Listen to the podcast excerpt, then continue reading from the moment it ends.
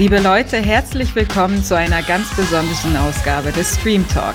Mein Name ist Dobrila und ich begrüße meine Gesprächspartnerinnen Vanessa und Arabella. Hallo, ihr zwei. Hallo. Hallo. Das ist die 13. Episode des Stream Talk und sie erscheint Ende Oktober, kurz vor Halloween, der Nacht vor Allerheiligen, in der keltischen Legenden zufolge die Grenze zwischen diesseits und jenseits so dünn ist wie in keiner anderen Nacht, so dass die Seelen der Verstorbenen ihre Häuser wieder aufsuchen können. Was läge also näher als eine Ausgabe über Horrorserien? Drei Serien haben wir ausgewählt und wir beginnen mit der Netflix-Miniserie Midnight Mass, die vor einem Monat erschienen ist und die Vanessa vorstellen wird. Danach erzählt uns Arabella von ihrer Lieblingsstaffel aus Ryan Murphys Horror-Anthologie-Serie American Horror Story. Es geht um die achte Season Apocalypse und zu guter Letzt habe ich Lars von Triers Krankenhaus-Horrorserie Geister aus den 90ern ausgegraben, die auf Amazon Prime Prime verfügbar ist. Lasst uns also loslegen und zunächst in den Trailer zu Midnight Mass hineinhören. Willkommen zu Hause, Schatz, wo du hingehörst. Is this the place we used to love? Is this the place that I've been dreaming of? Ich weiß, du hast gekämpft. Mit dem, was passiert ist. Mit meinen Taten. Ja mit deinen Taten. Jetzt ist Hilfe da.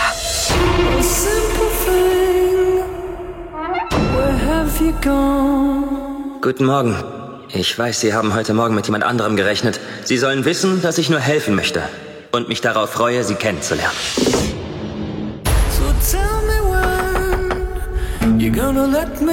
Also ich bin ähm, eher der rationale Typ. Irgendetwas passiert hier? Wir leben zu einer wundersamen Zeit.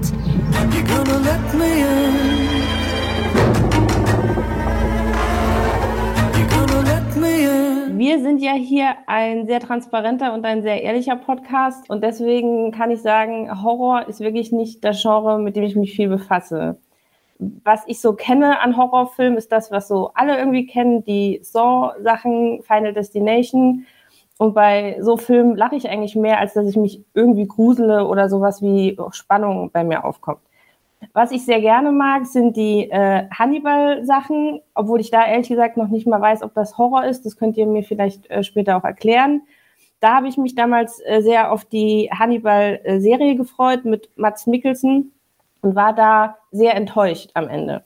Dann habe ich euch gefragt, was ich mir angucken könnte und ihr habt mir Midnight Mass empfohlen, eine Horrorserie, die, wenn man sich ein bisschen was dazu anguckt und den Trailer anguckt, genau da reinfällt in die Sachen, die ich gar nicht mag.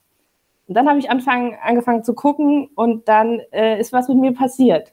Ich erkläre aber erstmal ganz kurz, um was es geht. Äh, Midnight Mass ist eine amerikanische Horror-Miniserie von Mike Flanagan. Die Handlung spielt auf einer kleinen, isolierten Insel Crockett Island und startet mit der Rückkehr von Wiley Flynn und der Ankunft eines neuen Pfarrers Paul, die beide auf die Insel kommen. Die Ankunft bzw. die Rückkehr der beiden bringt äh, auf die Insel und unter den Bewohnern ein ganz schönes Durcheinander. Wiley wird ähm, nach seinem Gefängnisaufenthalt nicht von allen mit offenen Armen empfangen und auch der Pfarrer bringt irgendwie Unruhe rein, weil mit seinem Erscheinen auf einmal unerklärlich scheinbar wundersame Ereignisse zusammenfallen. Die Einwohner, zumindest ein Großteil davon, erscheinen auf einmal regelrecht äh, religiöse Wahnvorstellungen zu bekommen und sie erfasst ein religiöser Eifer, kann man sagen. Das ist eine Stimmung, die sich im Laufe der Serie immer mehr steigert und am Ende in einem großen, dann würde ich so auf jeden Fall sagen, Horrorfinale endet. Die Stimmung von Midnight Mass ist immer düster, mysteriös Wobei ich sagen muss, dass ich mich jetzt nie so richtig gegruselt habe, aber immer auf Spannung war. Den Machern gelingt es großartig, ein in der mysteriösen Stimmung von Crockett Island einzusaugen. Die Spannung baut sich regelrecht quälend auf. Es wird immer seltsamer und immer schrecklicher. Und trotzdem verliert einen die Serie nicht, weil es irgendwie alles so real wirkt, was man da sieht. Ein Grund, warum das gelingt, denke ich, ist neben der sehr guten Story die immer wunderschönen Bilder. Wenn man mal außen vor lässt, dass ich mich recht wenig gegruselt habe, würde ich aber sagen, Midnight Mass ist ein Serienhighlight für mich. Der Cast, der durch die Bank wunderbar ist, allen voran Hamish Linklater als der Priester Paul und Samantha Slogan als religiös fanatische Küsterin, die übrigens der Grund ist, warum ich mich am meisten gegruselt habe und Gänsehaut hatte, äh, sind wunderbar und wirklich großartig besetzt. Was mich dann noch am meisten beeindruckt hat, ist, dass man auf so altbekannte typische Schockeffekte komplett verzichtet hat. Eben diese fl fliegenden Tischdecken, über die ich mich noch bei Things Heard and Seen so furchtbar ah. aufgeregt habe, die gibt es da eben gar nicht. Und äh, alles in allem muss ich sagen, ähm, es war eine sehr spannende Horrorserie, wo ich gerne mit euch drüber diskutieren würde, was unter Horror fällt. Aber ich bin auf jeden Fall an äh, eine Grenze gekommen von Serienstreaming, wo ich bisher noch nicht war. Deswegen vielen Dank für die Empfehlung auf jeden Fall. Sehr schön. Wie war es für euch? Ja, ich kann mich äh, dem weitgehend anschließen. Ich war sehr überrascht, was für ein grandioses Storytelling das war in den ersten fünf Episoden, wie ich finde. Also es gibt eine ziemlich geniale Anfangssequenz. Ich glaube, es ist kein Spoiler, wenn wir offenbaren, dass Hauptfigur Riley Flynn zu Beginn der Serie eben unter Alkoholeinfluss äh, einen Autounfall gebaut hat, äh, dem ein junges Mädchen dann zum Opfer gefallen ist. Und diese Anfangssequenz äh, fängt mit einer Kamerafahrt an, mit einem ja christlichen Country Song unterlegt und dazu sieht man dann die ganze Zeit diese Lichter des äh, Rettungswagens, des Polizeiwagens, während Riley am Bordstein sitzt und nicht fassen kann, was er da angerichtet hat. Und äh, das ist eine wunderbare Einführung in so sehr viele Grundthemen dieser Serie. Es geht um Glauben, es geht aber auch um Schuld, um Erlösung und ähm, das war so ein Beispiel dafür, was für eine grandiose Kameraarbeit auch äh, geleistet wird von Michael Fimognari. Es gibt äh, zu Beginn von Episode zwei eine längere Plansequenz, die ist großartig gemacht. Und dann haben Paul und Riley auch so Gespräche, die teilweise aus Vogelperspektive und mit schnellen Schnitten gefilmt sind, an wirklich äh, wichtigen Punkten des Plots. Und ich war immer wieder sehr begeistert davon, wie das ähm, erzählerisch, also wie das äh, mit bildlichen Mitteln immer eingefangen angefangen wird. Hat mir sehr, sehr gut gefallen. Aber ich muss sagen, so zum Ende hin ist das alles ein bisschen verblasst und ich finde, es äh, geht dann ein bisschen in so eine Besuchlandung. Also ich finde die letzten beiden Episoden dann nicht mehr so gelungen, aber davor habe ich sehr, sehr vieles äh, an dieser Serie bewundert.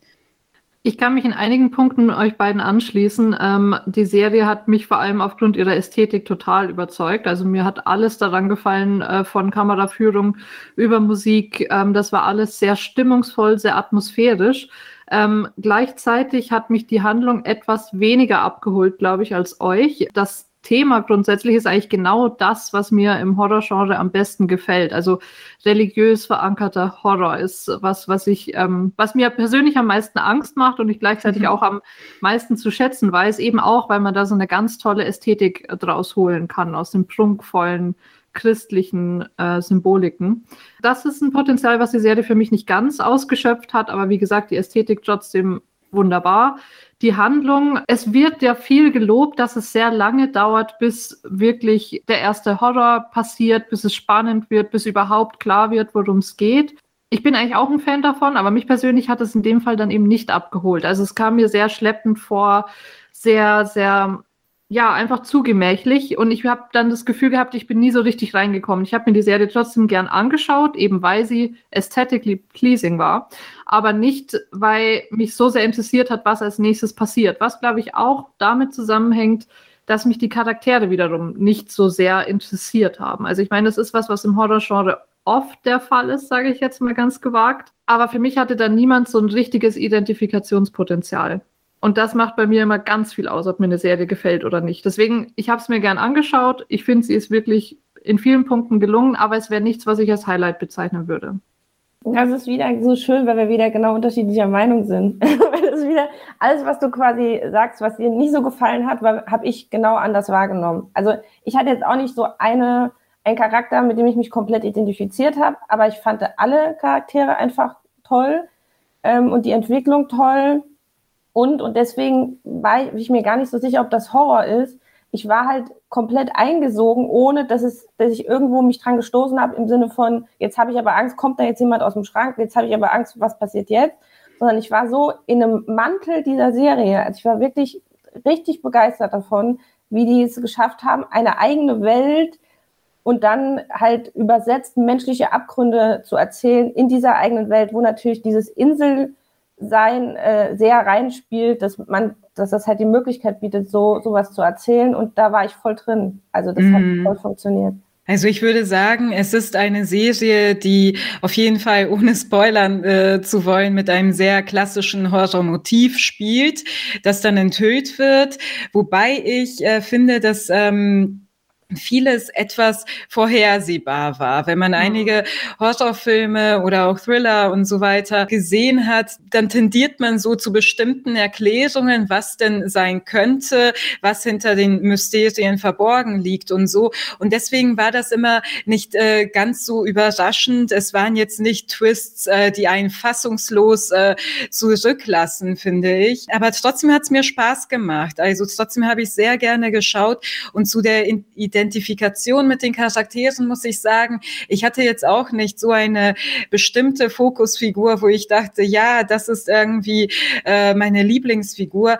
Aber für mich hat Hamish Linklater als äh, Paul Hill wirklich sehr viel äh, überschattet stand total im Vordergrund, hat mich sehr fasziniert. Er ist äh, einfach ein, eine sehr charismatische und sehr empathisch auftretende Figur, aber man weiß, dass dahinter, also man ahnt, dass dahinter irgendetwas lauert, was nicht in Ordnung ist und äh, dem will man irgendwie hinterherkommen. Und äh, ich fand es eben schade, dass äh, zum Schluss der Serie in den letzten beiden Episoden dieser Fokus äh, von ihm so mehr und mehr wegrückt, weil er für mich wirklich das äh, Faszinosum dieser Serie eigentlich ist.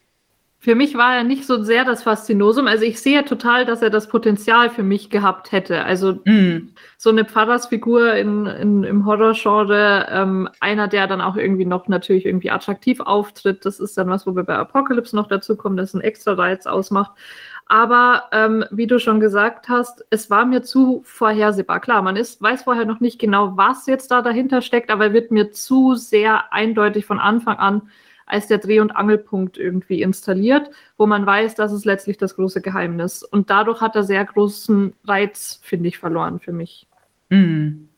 Was mich so fasziniert hat, und ich glaube, das macht bei mir dann das Kom Kom Gesamtpaket aus, ich stoße mich ja immer daran, dass ich nicht abgeholt werde. So, sobald irgendwas für mich in dieser Welt, in diesem Kosmos nicht funktioniert, steige ich ja aus. Und ich finde es extrem erschreckend, dass ich das für äh, nachvollziehbar fand, was da passiert ist. Weil ich denke, es könnte sein, dass Menschen so funktionieren, wenn die sich mit so einer äh, Situation konfrontiert sehen. Und das finde ich wirklich erschreckend. Also da muss ich mhm. jetzt sagen, dass ich mich da überhaupt nicht dran gestoßen habe und dann dachte, ja, okay, wenn es das gäbe, dann könnte es sein, dass Menschen sich so verhalten. Und deswegen fand ich das sehr rund am Ende. Ja, ich finde sowieso, dass eine sehr, sehr tiefe Reflexion über Glauben, also auch eine kritische da drin steckt, ohne jetzt so, so eine typische Glaubenskritik zu sein, ohne jetzt äh, wirklich so in die Richtung zu gehen, das sind alles äh, Heuchler und äh, Lügner und äh, Ausbeuter, also Priester und ähm, ja, sehr bigotte gläubige Menschen. Ich finde, es geht sehr viel um die die Fallstricke, die sich dann auftun, wenn man sehr, sehr gläubig ist und äh, versucht ist, alles an eigenen Fehltritten oder auch an Schicksalsschlägen und Verfehlungen immer als ähm, Wille Gottes auszulegen, weil nichts anderes irgendwie ins eigene Glaubenssystem hineinpasst. Und ich finde, das äh, offenbart die Serie. Ich äh, weiß nicht, wie sehr wir da ins Detail gehen können, ohne gleich loszuspoilern, aber das äh, fand ich so ein zentrales äh, Motiv, wie eine bestimmte Moral zu Recht gebogen wird, äh, um Gottes Wirken in allem möglichst zu sehen.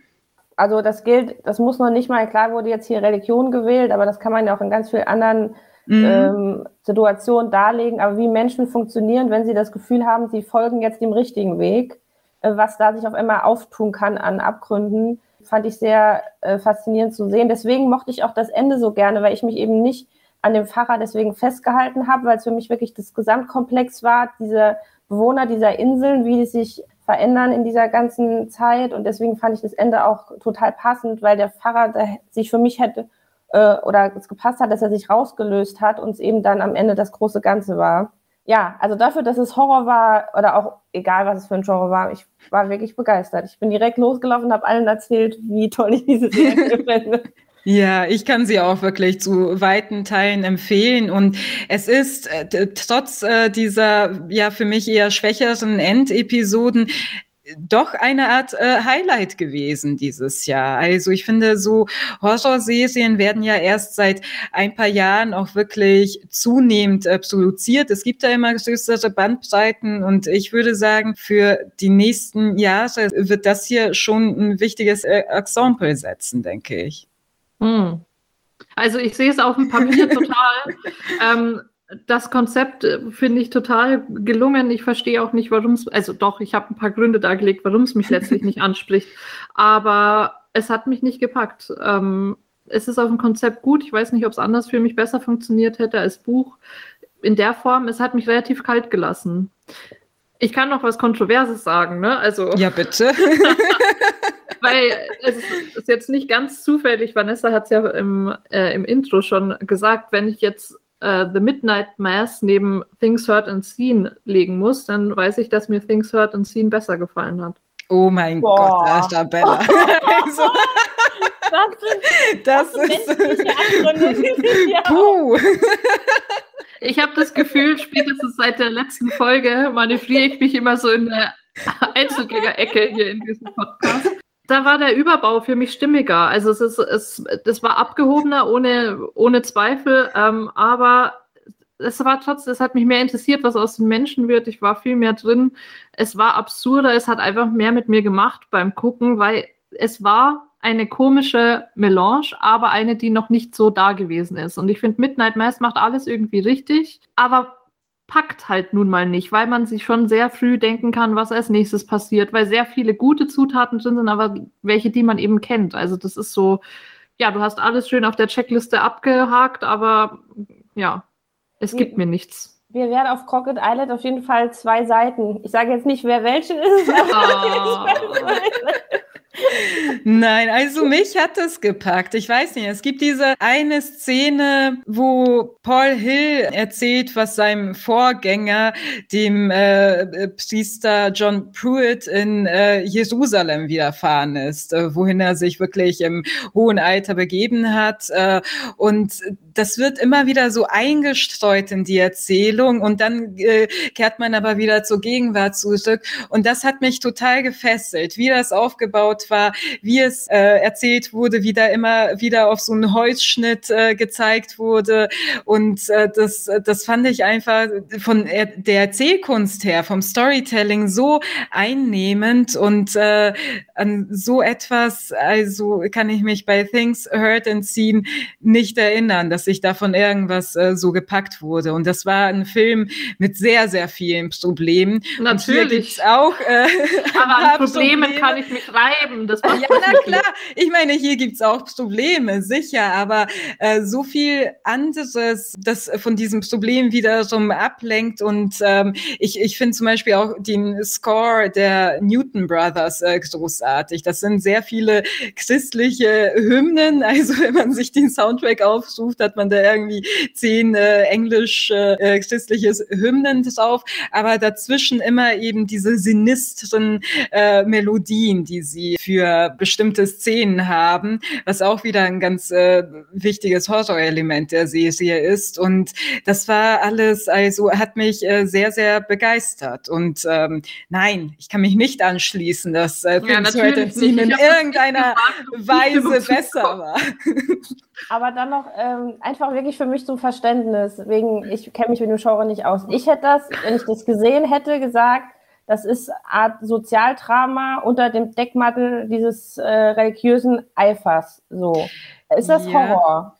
Es ist, finde ich, wie gesagt, es ist ein klassisches Horrormotiv drin. In erster Linie würde ich sagen, es ist eine Mystery-Serie. Also mhm. schon angefangen bei dieser Insel, die ähm, sehr isoliert ist und ähm, bei dieser Ankunft von Paul Hill, die äh, deren Sünde erst noch aufgedeckt werden müssen und dann natürlich bei ja übernatürlichen, übersinnlichen Phänomenen. Es ist eine Mystery-Serie, aber es wird auch, äh, das finde ich auch eine Stärke der Serie, auch wirklich auf ähm, soziale Missstände verwiesen. Denn auf dieser Insel lebt man eigentlich von der Fischerei. Dann gab es ein Öltanker-Unglück vor einigen Jahren. Seitdem haben alle Probleme äh, mit der Arbeit und sie haben auch Fischereibeschränkungen und all das spielt eine Rolle. Auch, dass es eine totale Perspektivlosigkeit auf dieser Serie gibt. Und das fand ich auch so sehr, sehr gut äh, konzipiert, dass man sagt, die es sind Menschen, die auch nach Hoffnung dürsten irgendwie und sich deswegen dem Glauben zuwenden. Genau. Ja, ich würde mich anschließen. Horror Light war es für mich genau. letztendlich. Also, und ich meine, das äh, schließt sich ja nicht aus. Also im Idealfall bedient Horror ja ähm, gesellschaftlich relevante Themen oder das sind immer die Horrorfilme und Serien, die mich am meisten interessieren, wenn sie eben mm. nicht nur mhm. losgelöst sind oder gerade nicht irgendwie Splatterfilme dann sind. Okay, dann habe ich jetzt auf jeden Fall schon ein bisschen mehr gelernt, was Horror so ist. Wir steigern uns, glaube ich, heute, zumindest in meiner Wahrnehmung, im Bereich Horror und kommen zur nächsten äh, Serie, die uns Arabella vorstellt, nämlich American Horror Story Apocalypse Staffel 8. No need for the rules anymore.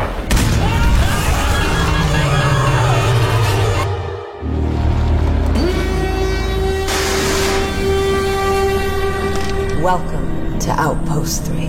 The house rules are simple. You may never leave the building due to the danger of radiation contamination and no unauthorized copulation.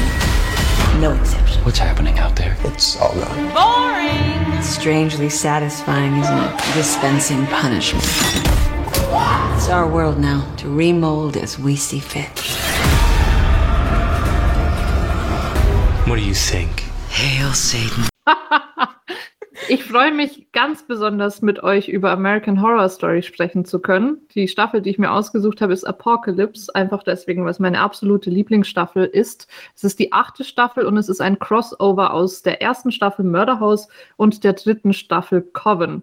Was ein bisschen gemein ist, ich weiß, dass ihr nicht mit dem kompletten AHS-Universum vertraut seid und dann gleich eine Staffel mit vielen Rückbezügen und wiederkehrenden Charakteren. Da bin ich gespannt, was ihr sagt, wie gut es trotzdem für euch funktioniert hat, die Serie zu gucken. Ich glaube, Apocalypse ist deswegen meine Lieblingsstaffel, weil sie all das, was ich an AHS gerne mag, ganz besonders gut in sich vereint. Und das ist einmal die überbordende Ästhetik, das ist die finstere Thematik und ganz, ganz viel Camp. Also wie der Titel schon sagt, es geht um die Apokalypse. Wir befinden uns im Jahr 2020, was ähm, sehr passend ist. Auch für uns ein Katastrophenjahr auf ganz andere Art und Weise, aber trotzdem spannend. Und was im AHS-Universum passiert, ist die nukleare Katastrophe. Also wir befinden uns am Anfang, wir folgen der Milliardärstochter Coco St. Pierre, hervorragend gespielt von Leslie Grossman, die eine Warnung erhält, dass äh, die nukleare Katastrophe droht. Sie erfährt daraufhin von ihrer Familie, dass es einen Bunker gibt, in den sie sich zurückziehen kann. Es gibt vier Plätze für sie und ihre Familie. Ihre Familie ist allerdings im Ausland, weswegen sie sich mit der Entourage, die sich zufällig bei ihr befindet, auf den Weg in besagten Bunker macht. In dem Bunker befinden sich viele andere privilegierte Menschen. Allerdings ist es da schnell vorbei mit dem Luxus, denn der Bunker Nummer drei, der für sie reserviert ist, wird von einem besonders harten, streng Regiment geführt, nämlich von Miss Venable, gespielt von Sarah Paulson, und Miss Mead, gespielt von Kathy Bates. Auch beides sehr erprobte AHS-Schauspielerinnen. Man kann sich vorstellen, dass sehr schnell die Stimmung im Bunker kippt, denn mit Luxus ist es vorbei. Es gibt kein richtiges Essen. Stattdessen einen Gelee-artigen Klotz, der angeblich alle Vitamine enthält, äh, die man zum Überleben braucht, hat mich sehr an ähm, Snowpiercer erinnert übrigens. ähm, es gibt keine wirkliche Unterhaltung und es bricht schnell ein Lagerkoller aus. Was dann den Auftakt bildet für die weitere Handlung, ist die Ankunft von Michael Langdon. Auch ihn kennt man schon ähm, aus der ersten Staffel gespielt von Cody Fern, also in der ersten Staffel nicht gespielt von Cody Fern, aber jetzt in Apocalypse gespielt von Cody Fern. Ähm, er wird von der Kooperative geschickt, um Menschen auszusuchen, die in den letzten verbleibenden, nicht zu überfallenden Bunker ihn begleiten sollen. Denn natürlich ähm, draußen herrscht das Chaos, die ganze Welt ist nuklear verseucht, deswegen gibt es Überfälle und keiner ist mehr sicher voreinander.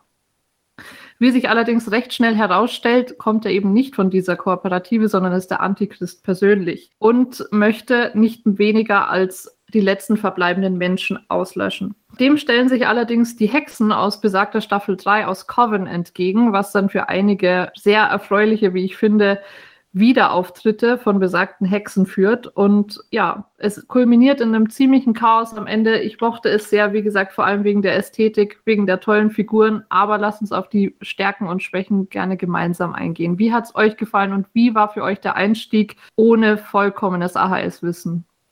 Ich kann sagen, wie der Einstieg ist, ohne überhaupt. wie ich jetzt ja gerade schon rausgehört habe, sagen ja die Kenner anscheinend AHS. Ähm, und ganz ehrlich, ich weiß nicht, ob ich in meinem ganzen Leben so verwirrt war. Also es war, ich, ich war wirklich, ich dachte, was passiert hier gerade? Weil ich habe, bevor wir diesen Podcast aufgezeichnet haben, mich nochmal kurz eingelesen und da erst gecheckt, dass es Figuren gab, die schon mal stattgefunden haben. Mhm. Ich, also Folge 1, top, Folge 10, top. Dazwischen habe ich keine Ahnung, was da passiert ist. Also ich habe es mir angeguckt, weil ich irgendwie fand ich es unterhaltsam, äh, weil Murphy und ich sind ja auch dicke Freunde. Mhm. Und wenn ich nicht gewusst hätte, dass es von Ryan Murphy ist, hätte ich gewusst, dass es von Ryan Murphy ist. Es ist mir viel zu viel. Also wirklich, ich glaube selbst, wenn die Rückblenden, äh, wenn ich die gekannt hätte, wäre es mir zu viel gewesen. Ähm, es gibt Hexen, es gibt Horror, es gibt Slapstick, dann kommt irgendwie dick und doof auf einmal oder wie heißen die mit diesem äh, äh, Topfschnitt? Dann kommt irgendwie noch Sci-Fi rein und also und jetzt bitte denk dich in jemand rein, der überhaupt nicht äh, Vorkenntnisse hat. Ich dachte, wer sind die denn jetzt? Ich dachte am Anfang, es wäre eine reale Geschichte, dann auf einmal ist das der Antichrist, dann sind da Hexen, dann sind da irgendwelche Entwickler von irgendwelchen Technik. Ich war wirklich, also ich fand es noch nicht mal schlecht. Ich habe es mir komplett angeguckt, was ich äh, nicht gemacht hätte, wenn ich es nicht gut gefunden hätte. Aber es war mehr, weil ich einfach unterhaltsam so ein bisschen mir Sachen angeguckt habe, aber mein Gehirn war aus. Also ich habe ich hab gar nicht zusammenbekommen, was da passiert, aber irgendwie fand ich es unterhaltsam am Ende, aber frag mich hm. nicht genau, was ich mir da angeguckt habe.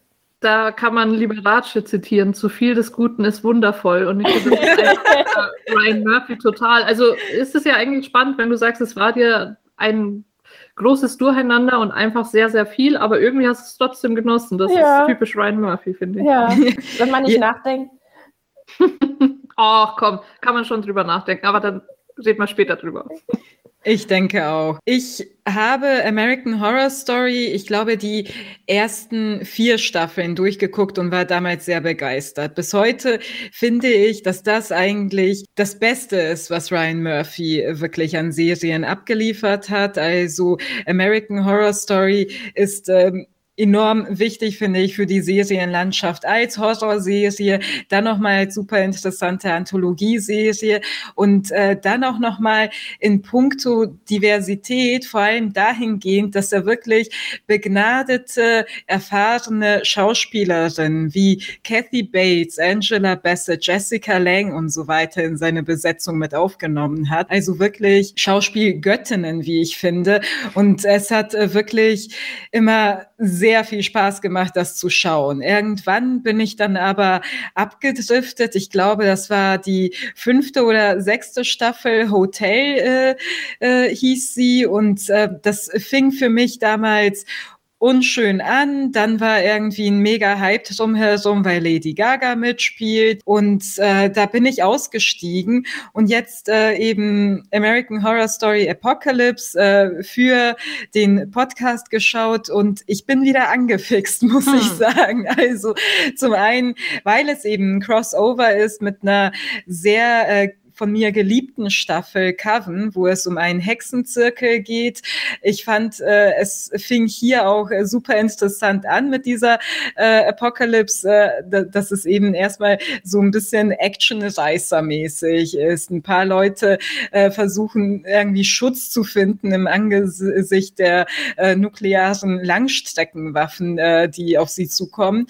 Und äh, dann diese Atmosphäre im Bunker und dann die Ankunft von Michael Langton. Ich, ich habe mir einfach nur bitchy Antichrist äh, notiert und äh, wie sehr ich sein Augen-Make-up bewundere. er ist einfach, ich äh, fand ihn von, an, äh, von Anfang an so charismatisch, so einnehmend und äh, ich habe mich totgelacht. Also ich glaube, keine andere Person in einer Serie oder einem Film kann so schön und kalt Nein sagen. Oh, ja.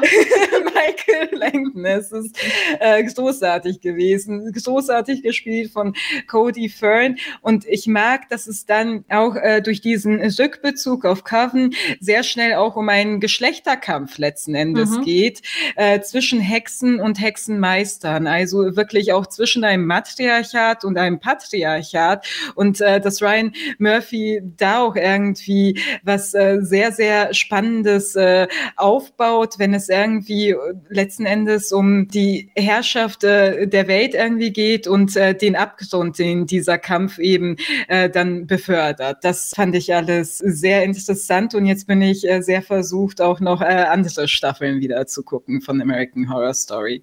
Das freut mich sehr, sehr zu hören. Also ich kann mich da auch ähm, anschließen, was du generell über American Horror Story gesagt hast. Ich finde, das ist wirklich eine der Anthologieserien, wo es einen wahnsinnigen Unterschied macht, welche Staffel man guckt. Also ich habe einige mm. Lieblingsstaffeln und das war eben unter anderem auch Murderhouse und Coven. Deswegen hat sich das so angeboten, dass beide in Apocalypse wieder auftauchen. Mit Hotel hatte ich absolut genauso meine Probleme und ich mochte auch Freakshow schon nicht. Also mm bin immer wieder ähm, aufs jedes neue Mal fasziniert oder gespannt, besser gesagt, ob ich die Staffel jetzt lieben oder hassen werde, weil wenn sie mir nicht gefallen, gefallen sie mir auch wirklich so sehr nicht, dass ich dann auch nicht weiterschauen kann. Das ist dann meistens ein Setting, mm. was mich einfach gar nicht interessiert. Und American Horror Story hat auch manchmal ja, es ist, es ist stets zu viel, es ist eben einfach sehr campy, aber es gibt nochmal einen unterschiedlichen Grad an zu viel. Wenn es nur noch absurd ist und nur noch in so ein Gewaltporno ausufert, dann spricht es mich nicht mehr an. Und wie gesagt, das Beste, finde ich, ist immer die Ästhetik. Und das ist natürlich vor so einem biblischen Hintergrund, gemischt mit einem modernen, postapokalyptischen Gedanken eben, der dann wieder sehr unsere Jetztzeit betrifft mit, mit Atom, fand ich einfach sehr charmant. Und wie du gesagt hast, Michael Langton, ne? also es ist nicht abzustreiten, dass man das einfach auch an der Figur festmachen kann. Oder fast auch noch besser an einem Schauspieler, weil auch das ist etwas, was jetzt zwar nicht so sehr, was nicht sehr professionell klingt zu sagen, aber ich finde, American Horror Story überzeugt eben schon immer auch sehr doll über die tollen Schauspieler, die sie haben, ähm, die für mich fast durch die ganze Bank weg, also ein ganz besonderes Charisma haben. Die müssen nicht immer wunderschön sein, aber die haben immer irgendeine eine Einzigartigkeit, die sie ausstrahlen. Also mhm. Sarah Paulson mag ich persönlich auch sehr gern, aber eben auch besagte Leslie Grossman, ähm, die ich auch wirklich nur aus dem Kontext kenne. Ähm, man freut sich aufs jedes Mal, die wiederzusehen. Aber Vanessa, mich würde interessieren, wo dann hast du dich denn festgehalten, wenn du sagst, es war so ein Durcheinander für dich? Was, wo würdest du es dann letztlich festmachen, dass es dir trotzdem gefallen hat? Waren es die Charaktere? Es war die Charaktere und ehrlich gesagt war es ein bisschen auch so, als ob ich mit jeder Folge eine andere Serie geguckt hätte. Hm. Also es hm. war, ich dachte, es gab Parts, da dachte ich, ach, charmant, cool, ich bin wieder, wieder 16 und guck vor sieben so. Ähm, es war immer was anderes. Es sind ja auch alles Elemente, mit denen ich was anfangen kann. Ich bin ja auch großer Sci-Fi-Fan und so. Also es war ja immer was dabei, aber das, der Gesamtkomplex ist mir komplett verschwommen. Es war wirklich mehr so, ich lasse was auf mich rieseln, das sieht schön aus, das ist sehr gut gespielt, aber für mich findet hier keine Handlung statt. Ich muss aber wirklich zugeben, und äh, vielleicht nähere ich mich da der Schwein Murphy an, keine Ahnung, wie es gewesen wäre, wenn ich Vorkenntnisse gehabt hätte.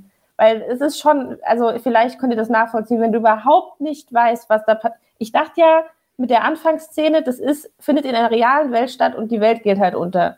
Und dann passiert das und dann passiert mm. das und dann passiert das und dann kommen Hexen und dann Rückblenden und dann wieder vor und dann werden Menschen wieder aus dem, vom Tod zurück und so. Und irgendwann stehst du da und denkst so, ich gucke mir das jetzt an. Also finde es auch unterhaltsam, aber keine Ahnung, was passiert. Ähm, ich kann dir aber sagen, dass es natürlich hilft, wenn man äh, Staffel 1 und 3 gesehen hat, weil man dann die Charaktere kennt. Es mhm. erklärt aber auch nicht von sich sofort alles. Also ich habe mir im Nachhinein auch noch mal ein Video angeschaut, das den Zeitstrahl erklärt. Weil Michael Langton zum Beispiel ja, deswegen habe ich mich vorhin korrigiert, als ich gesagt hat, äh, Cody Fern kennt man dann schon aus der ersten Staffel, Michael Langton kennt man aus der ersten Staffel, aber da ist da ein Baby. Mhm. Ähm, da wird der Antichrist quasi geboren. Das ist dann sowas, aha, das ist ein Rückbezug, den verstehst du sofort dann als Zuschauer.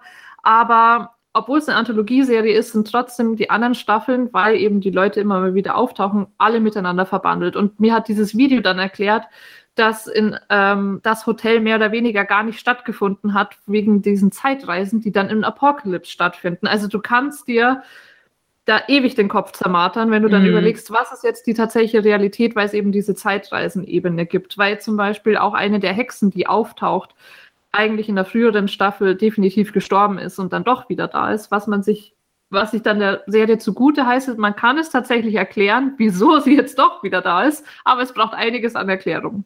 Ja. Mhm. Ja, es gibt einige Theorien zu diesem Erzähluniversum, das Ryan Murphy in American Horror Story schafft. Und äh, wie gesagt, ich habe äh, gerade mal die ersten vier äh, Staffeln wirklich gesehen und da gab es schon ein paar äh, Bezüge unter ein paar Figuren, ein paar andere, die wieder so irgendwie als eine Art Doppelgänger fungierten und so weiter. Ich würde aber insgesamt sagen, ich kann das schon ein bisschen nachvollziehen, wenn du, Vanessa, das als äh, Kuddelmuddel irgendwie siehst, mhm. weil ich glaube, glaube, es ist nicht der perfekte Einstieg in American Horror Story. Und äh, für mich wäre die Frage, fängt man mit der ersten Staffel an? Weil ich muss auch ganz ehrlich sagen, die Staffeln unterscheiden sich auch, was den Gruselfaktor angeht. Ja. Ich finde zum Beispiel Coven, wo es wirklich um diesen Hexenzirkel geht, das geht wirklich ein bisschen Richtung Charm. Das ist eher charmant und äh, äh, witzig, hat äh, eine sehr schöne Musik. Stevie Nick spielt da auch eine große Rolle und so. Und Murder House ist wirklich so ein bisschen klassischere Gespenstergeschichte. Also auch wirklich äh, so äh, Richtung Poltergeist äh, und so weiter. Und das finde ich persönlich ja immer sehr, sehr gruselig.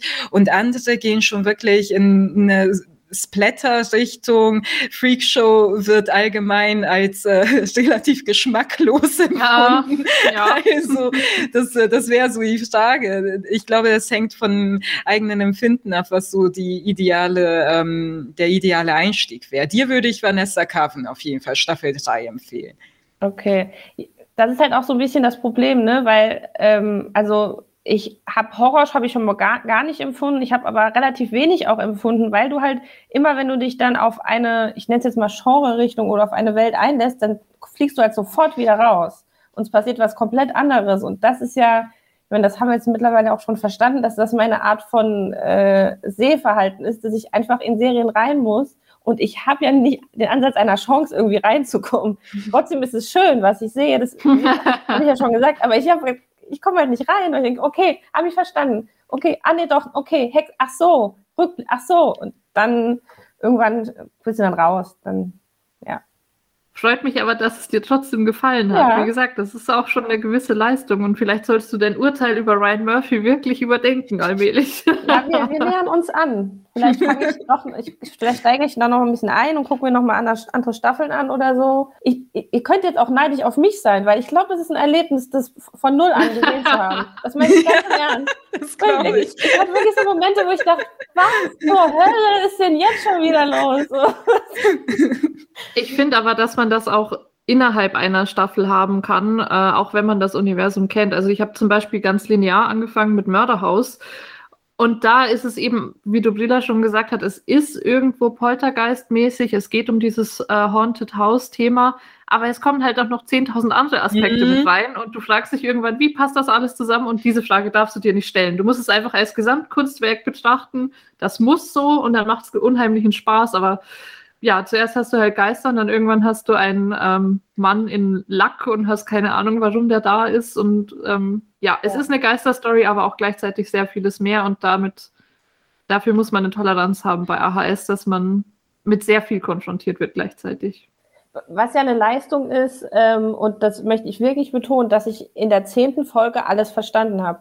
Und das ist schon gar nicht so das einfach. Das bezweifle ich aber. Also zumindest, das, ich habe zumindest dann alles zusammenbekommen. Ich war wirklich von, von zwei bis neun war ich nicht im Thema. Und dass ja. es dann noch gelingt, mich doch nochmal komplett einzufangen am Ende, äh, hätte ich nicht erwartet. So, also okay. also das ist schon mal ein Schritt. Sehr gut. Aber dann hast du es wahrscheinlich oberflächlich verstanden, äh, weil, also, Ja, dass man versteht, warum jetzt jemand stirbt und wie da jemand zum Leben erweckt wird und wie das alles funktioniert, das reicht eigentlich schon nicht zu gucken, wenn man alle Staffeln kennt. Da muss man schon mal irgendwie drüber nachdenken, weil es sehr komplex ist, wie gesagt, und man sich da sehr viel Schleifen rausnimmt, um Dinge zu erklären, aber man erklärt sie Ja. immerhin. ja, so tief war ich ja auch nicht drin. Mhm. Aber schön, freut mich. Hätte ich gar nicht erwartet. Wir werden Freunde, Ryan und ich. Wir nicht mehr, Vanessa, wir nicht mehr. ich dachte schon, jetzt kommt was Schönes, aber nein, es ist galt Ryan Murphy. ähm, ich glaube, dann haben wir alles zu American Horror Story Apocalypse gesagt. Freut mich, dass ihr euch darauf eingelassen habt, das zu gucken. Und dann kommen wir auch schon zum dritten und äh, letzten Titel der Folge, nämlich Geister von Lars von Trier, was uns Dobrila vorstellen wird. Und zuerst hören wir noch in das Intro der Serie. Das königliche Reichskrankenhaus steht auf uraltem Sumpfland. Hier waren in alten Zeiten die Färberteiche. Hier wässerten die Bleicher ihre riesigen Tücher und breiteten sie zum Trocknen aus. Der Dampf, der aus den nassen Stoffen aufstieg, hüllte den Ort in ewigen Nebel. Jahrhunderte später wurde hier das königliche Reichskrankenhaus gebaut. Die Bleicher wichen den Ärzten und Forschern, den klügsten Köpfen des Landes mit ihrer hochmodernen Technologie. Zum krönenden Abschluss nannten sie das Krankenhaus das Königreich. Von nun an sollte gemessen und gezählt werden, auf dass nie mehr Aberglaube und Unwissenheit die Bastion der Wissenschaft erschüttere. Aber vielleicht wurden sie zu anmaßend in ihrer hartnäckigen Leugnung der spirituellen Welt. Denn es ist, als wären Dampf und Kälte zurückgekehrt. In dem so modernen und scheinbar soliden Gebäude werden allmählich erste kleine Ermüdungsrisse sichtbar. Noch merkt man wenig davon im Innern. Aber die Tore zum Königreich beginnen sich wieder zu öffnen.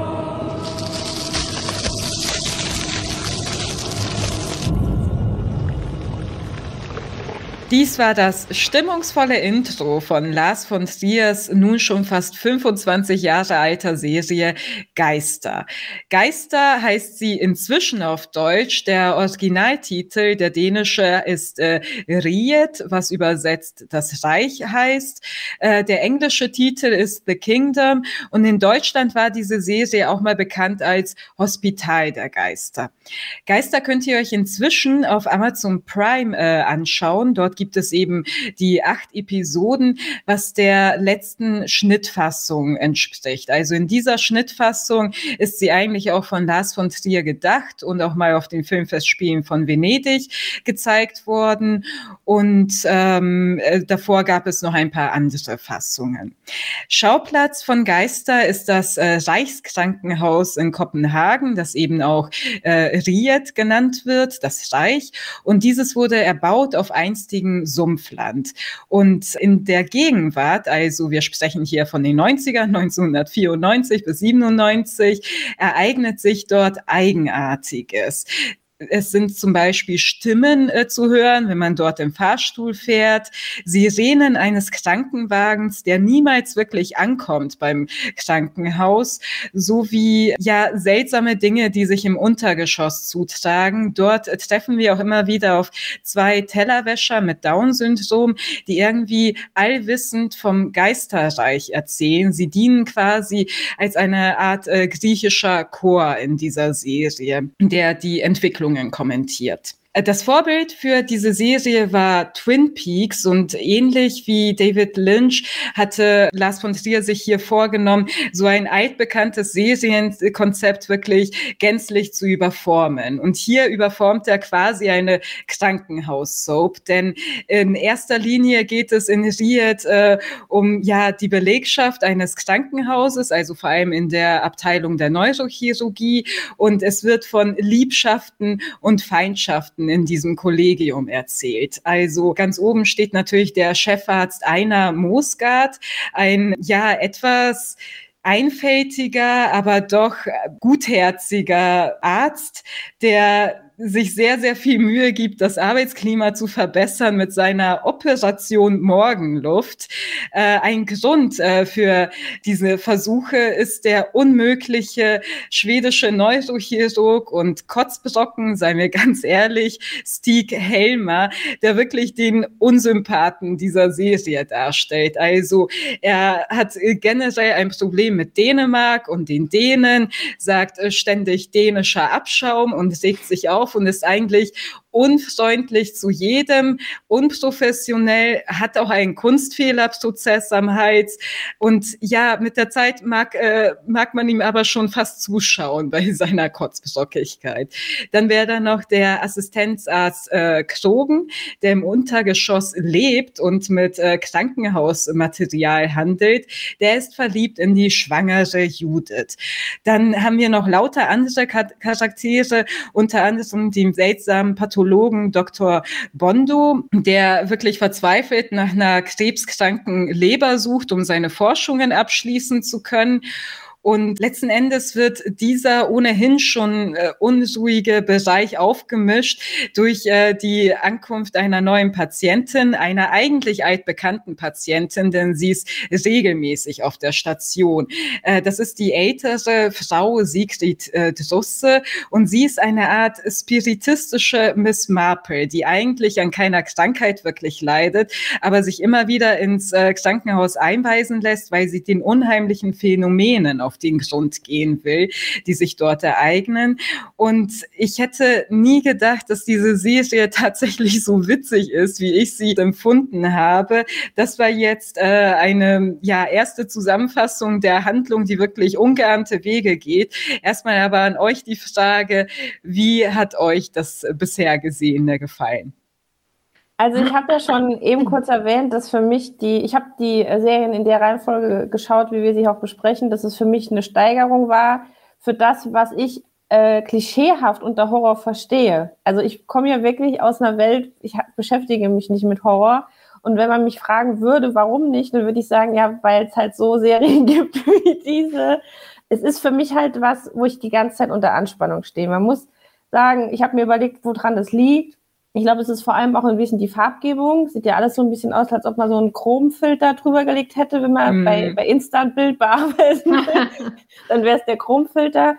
Ähm, dann hat es für mich die ähm, Synchronisation gemacht, weil das dadurch, dass es halt so synchronisiert ist und in einem für uns relativ fremden Land wie Dänemark spielt, hatte das für mich was Biografisches so, also ich hatte so ein bisschen das Gefühl, wir sehen da ein echtes Krankenhaus, in, auch in der vergangenen Zeit. Dann kommt dieser Kamerastil irgendwie noch dazu, ähm, der das Ganze auch nochmal sehr speziell macht. Und ja, es ist eine Frage. Also ich habe mich zwar die ganze Zeit gegruselt, aber halt nicht qualitativ, sondern wirklich mit dem Gedanken, gleich kommt ein Skelett aus dem Schrank oder so. Und was passiert als nächstes?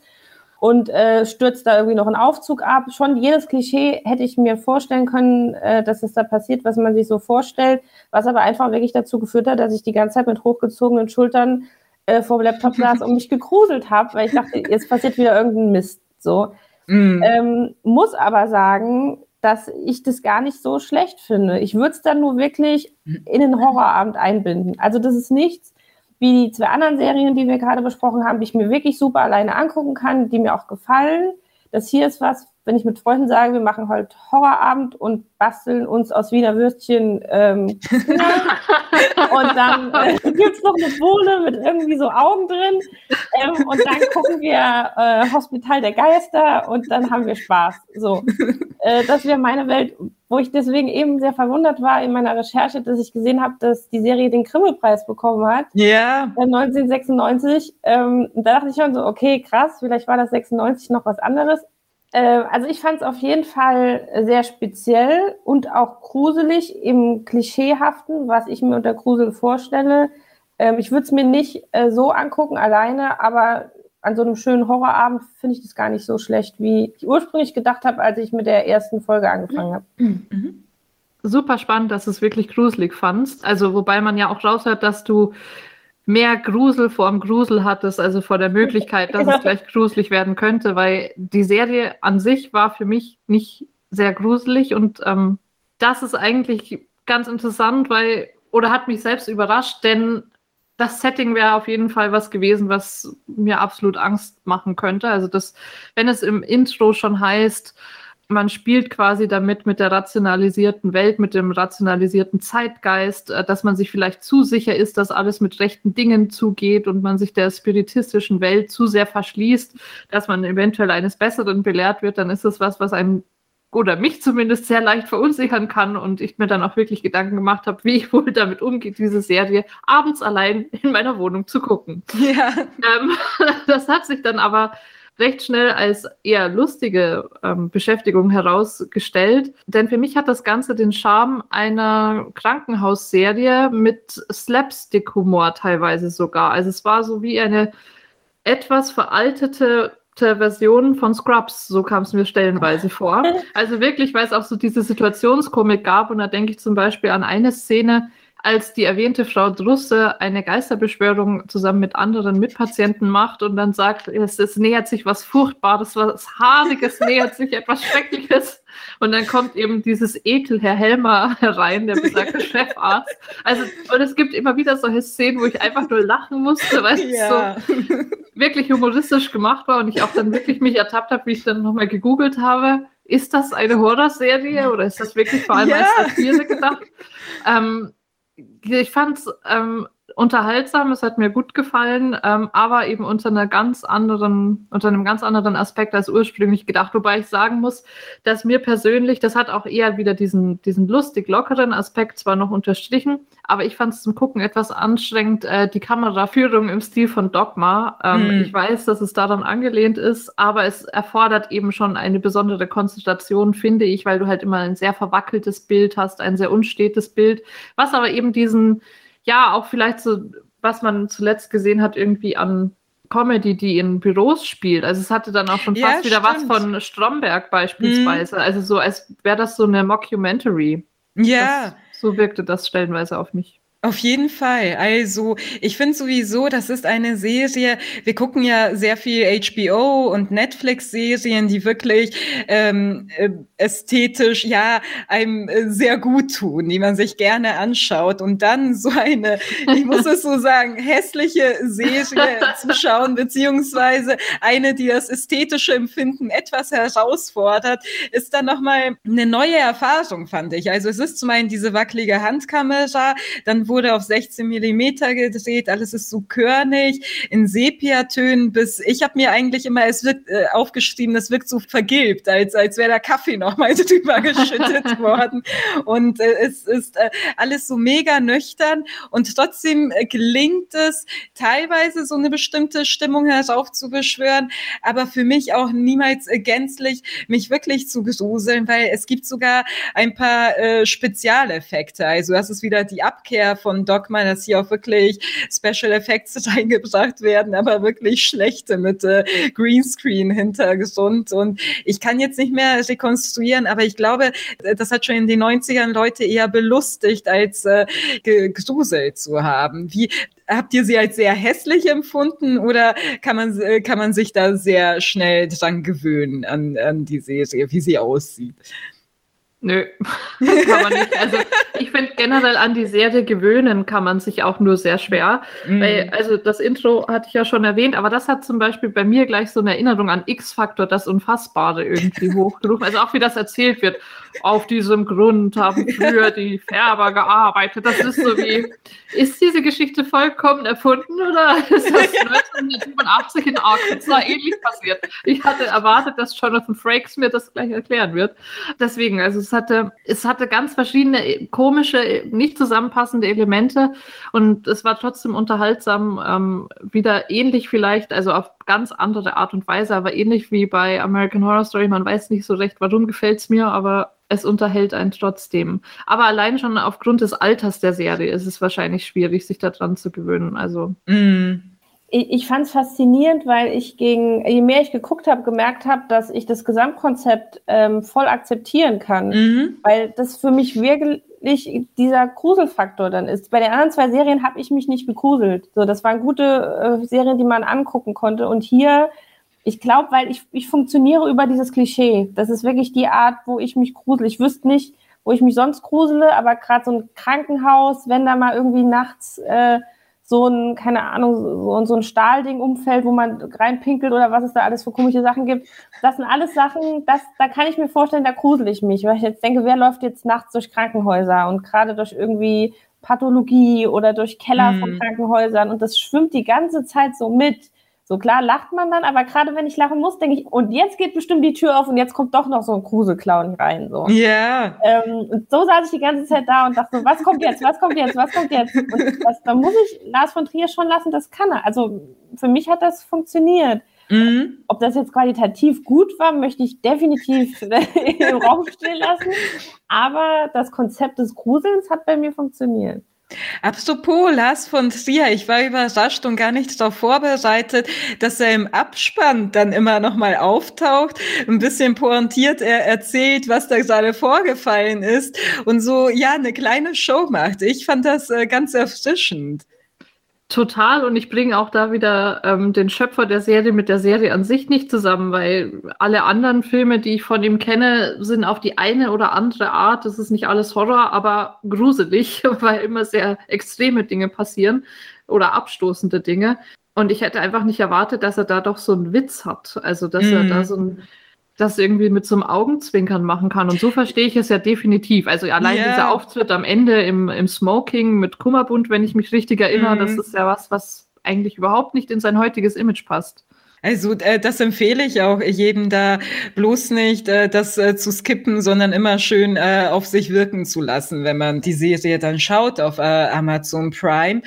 Und ich äh, fand sie insgesamt, es ist eine Serienerfahrung, also ähnlich, wenn auch nicht vergleichbar mit Twin Peaks, würde ich sagen. Es ist, finde ich, auch äh, wichtiges Stück äh, Seriengeschichte. Und da wir hier auch wirklich einen äh, Service-Faktor haben beim Stream Talk, haben wir die Serie nicht gänzlich ohne gesund mit aufgenommen. Denn äh, nächstes Jahr wird äh, die Serie tatsächlich fortgesetzt. Also Lars von Trier hatte schon eigentlich kurz nach der zweiten zweiten Staffel vor, diese auch äh, fortzusetzen, hatte dann aber andere Projekte. Und dann sind äh, leider auch äh, die beiden Schauspieler Ernst Hugo Jeregard, der Helmer spielt, und Kirsten Rolfes, äh, die Drusse spielt, die sind verstorben. Und äh, dann lag das erstmal auf Eis. Und äh, nächstes Jahr sollen tatsächlich dann fünf äh, neue Episoden erscheinen. Riet Exodus heißt das Ganze dann. Und ja, ich, ich bin sehr äh, gespannt, was sie dann daraus äh, machen, 25 Jahre später. Ja, vor allem, ja. ob dann dieses Konzept noch funktioniert, also auch mit Farbgebung und Co. Weil das ist halt schon was, man hat schon im Hinterkopf, ach, das ist aus 95 so. Mm. Ob man da so anknüpfen kann, das äh, finde ich auch spannend zu sehen dann. Auf jeden Fall. Also ich habe erste, ich habe nur Bilder gesehen und es wirkt schon mal nicht mehr alles so vergilbt. Aber die Screen, Screen-Aufnahmen, die kannst du mich nochmal geben. Ich fand das großartig. Dass ja. man gar keine Mühe macht. Also wirklich, diese Ränder, die dann noch so ausflackern, ich finde das ganz toll. das hat mich auch sehr unterhalten. Okay, also es ist eine Serie, die auf jeden Fall äh, irgendwie einen verkorksten Charme hat. Äh, wem würdet ihr sie empfehlen? Würdet ihr sie empfehlen überhaupt? Ich glaube, ich würde sie empfehlen, am 31. dann zu schauen. Wenn man das mhm. wirklich, wenn man so Halloween mag und sich da irgendwie reinhängen will. Die anderen Sachen kann man auch übers Jahr gucken, aber das würde ich vielleicht am 31. gucken, wenn man Halloween-Fan ist. Ähm, ich würde sagen, wenn man sich an Halloween wirklich gruseln will, dann besser nicht die Serie. Ähm, man kann aber bei Lars von Trier bleiben. Also Antichrist mm. beispielsweise würde ich dann stattdessen empfehlen. Das wäre auch wieder was sehr Biblisches, was sich da super ähm, einfügt in das, was wir bis jetzt besprochen haben. Aber ja, also ich würde die Serie nicht unbedingt empfehlen. Ähm, sie war unterhaltsam, auch eine andere Art als erwartet. Ähm, es gibt allerdings so viele andere Dinge, die sich auch äh, zu sehen lohnen, auch innerhalb der Filmografie von Lars von Trier, dass ich das nicht vorne anstellen würde. Aber man kann sich's angucken, auf jeden Fall. Das äh, war es dann äh, zu Geister und damit kommen wir auch zum Ende. Ich hoffe, euch hat unser kleiner Horrorausflug Spaß gemacht und äh, dass ihr vielleicht Ideen für euren Serienabend zu Halloween erhalten habt. Wenn ihr grundsätzlich ein bisschen Probleme habt damit, euch Horrorfilme oder Serien anzuschauen, weil es euch hinterher doch allzu sehr ängstigt, sei euch die Staffellauf-Kolumne empfohlen. Dort äh, gibt es einen Beitrag, der nennt sich äh, Allein daheim Horror Stream, eine Anleitung und äh, ihr lernt ein paar Techniken kennen, mit denen man die Angst hinterher wieder abwenden kann. Wie immer könnt ihr uns für äh, den Stream Talk Feedback und Fragen per Mail an streamtalk@shelft.com schicken und ihr könnt uns gern auf Twitter und Instagram über den Account von Shelft folgen. Danke an Arabella und Vanessa. Wir wünschen euch allen einen schönen Oktoberausklang und hören uns dann wieder Ende November. Macht's gut. Tschüss.